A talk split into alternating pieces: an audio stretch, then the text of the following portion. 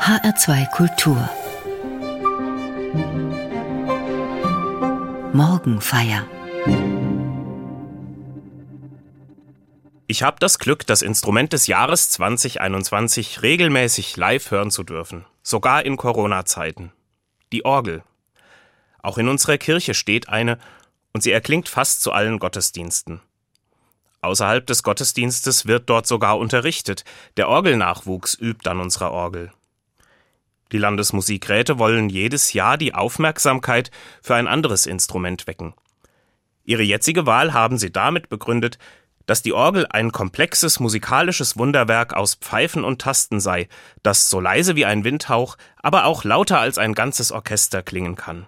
Deshalb werde sie auch oft Königin aller Instrumente genannt. Seit 2017 sind der Orgelbau und die Orgelmusik in Deutschland bei der UNESCO sogar in die Liste des immateriellen Kulturerbes aufgenommen.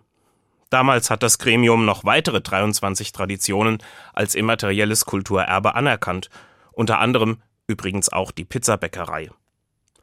Inzwischen umfasst die Liste knapp 400 verschiedene Traditionen. Alles Mögliche gehört dazu aus Tanz, Theater, Musik, Naturwissenschaften und Handwerkstechniken. Insgesamt ein imposanter Überblick über die Vielfalt der menschlichen Kultur. In der Kirche begleitet uns ja in den Gottesdiensten die Orgelmusik wie selbstverständlich das ganze Jahr hindurch. Mir geht auch immer das Herz auf, wenn die Orgel in vollem Klang loslegt. Adventliche Besinnlichkeit, Hochzeitsfreude oder Getragensein in der Trauer, all das wünschen sich viele Menschen in der Kirche auch von der passenden Orgelbegleitung unterlegt. Wahrscheinlich denken sogar viele beim Wort Kirchenmusik zuallererst ans Orgelspiel. Ich möchte heute, an diesem Sonntag vier Wochen nach Ostern, die Morgenfeier der Orgel widmen und habe auch die Musik danach ausgesucht. Beginnen möchte ich mit einem Osterlied. Gelobt sei Gott im höchsten Thron. Sie hören eine Aufnahme mit Orgel und Gemeinde aus der Stadtpfarrkirche in Mühldorf am Inn.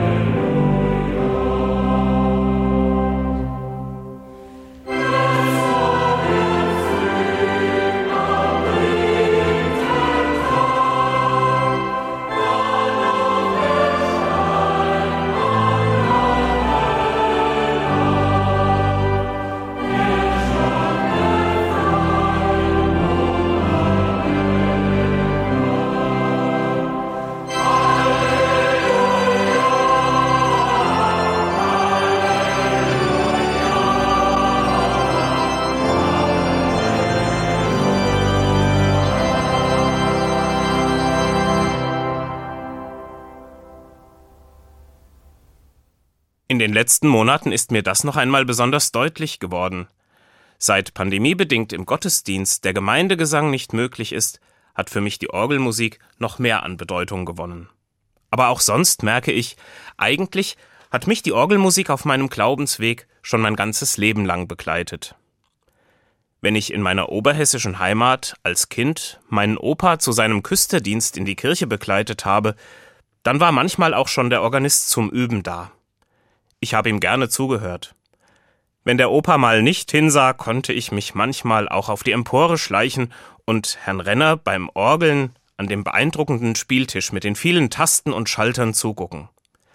Hin und wieder durfte ich mich sogar auf der Orgelbank neben ihn setzen und alles aus der Nähe beobachten. Als ich mit neun Jahren zur Erstkommunion gegangen bin, habe ich mir deshalb zu diesem Tag als Geschenk für meinen Kassettenrekorder Orgelmusik gewünscht. Bei den Erwachsenen hat das entweder Erstaunen oder Heiterkeit ausgelöst, die ich mir damals nicht ganz erklären konnte. Heute kann ich mir natürlich vorstellen, dass dieser Wunsch meinen Taufpaten recht ungewöhnlich erschien. Bis dorthin hatte ich die üblichen Kinderschallplatten gehört. Biene Maya oder Räuber Hotzenplotz. Es gab aber ein Orgelstück, das ich schon länger besonders toll fand. Herr Renner spielte es bei uns auf dem Dorf in der Kirche öfter. Wie es hieß, wusste ich da natürlich noch nicht, aber ich konnte den Anfang vorsummen. Meine Mutter kannte die Melodie. Es war das Choralvorspiel zu Wachet auf, ruft uns die Stimme von Johann Sebastian Bach. Die Kassette habe ich noch heute. Deutsche Grammophon, Toccata und Fuge. Karl Richter an der Orgel der Jägersborg-Kirche bei Kopenhagen. Hier ist das Stück von Bach in einer Aufnahme mit Helmut Walcher an der Silbermann-Orgel von Saint-Pierre-le-Jeune in Straßburg.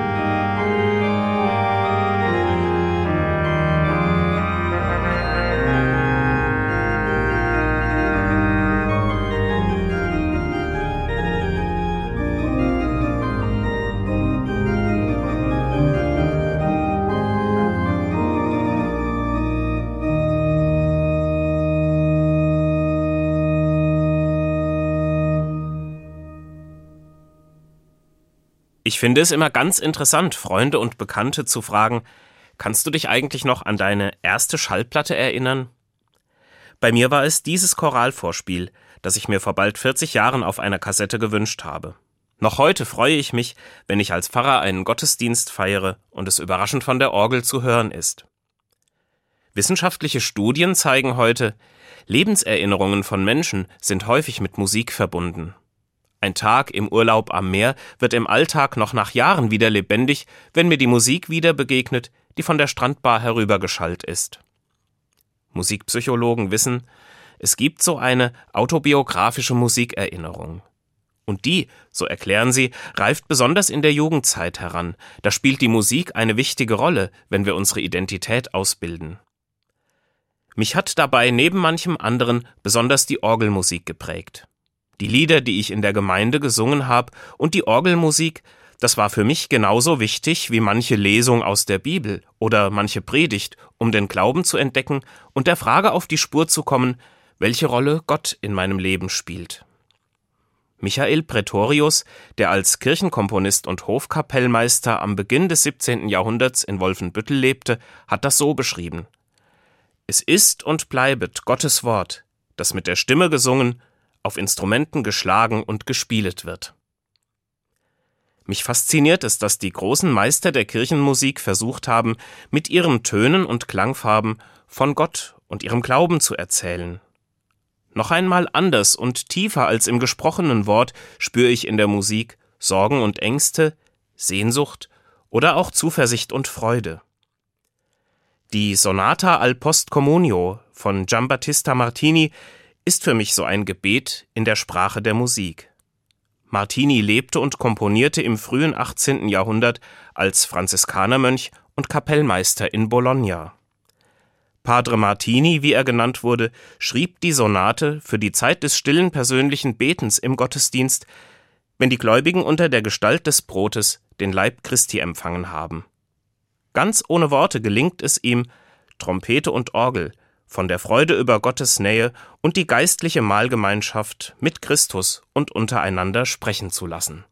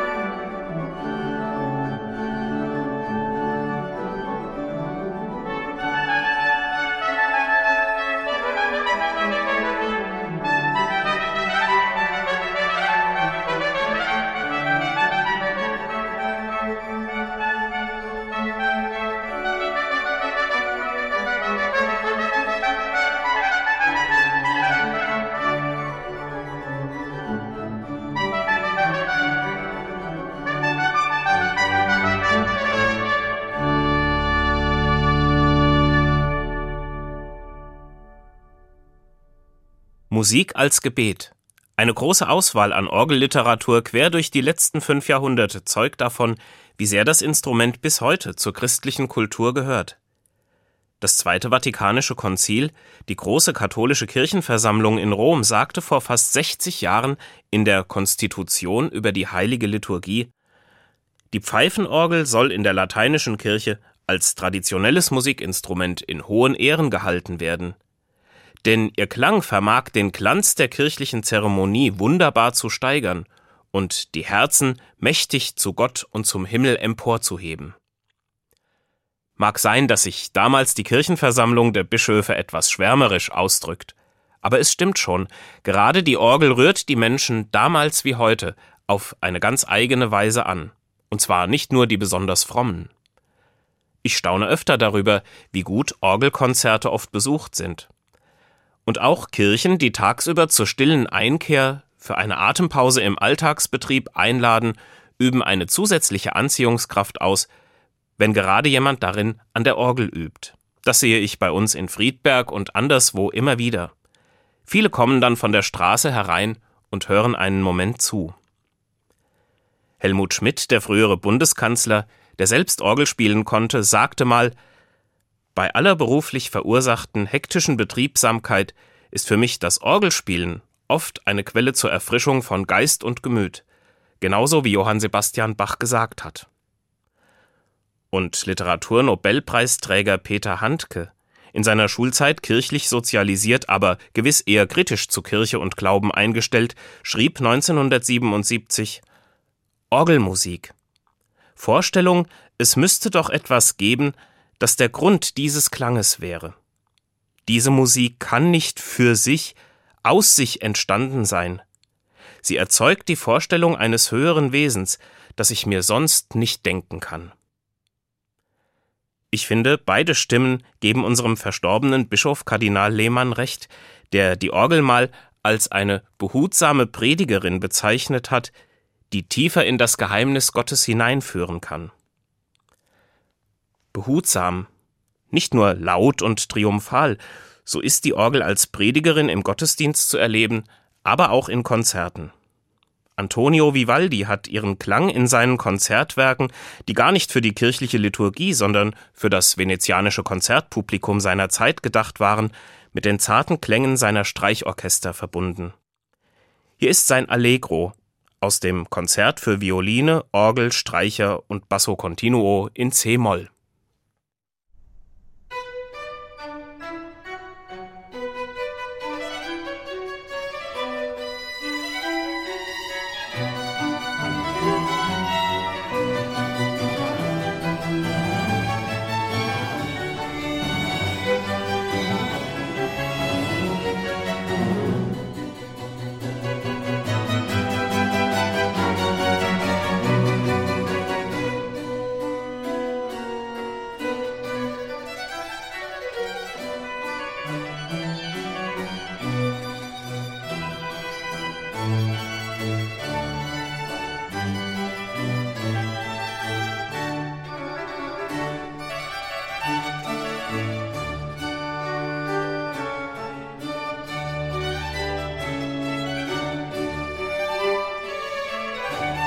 Música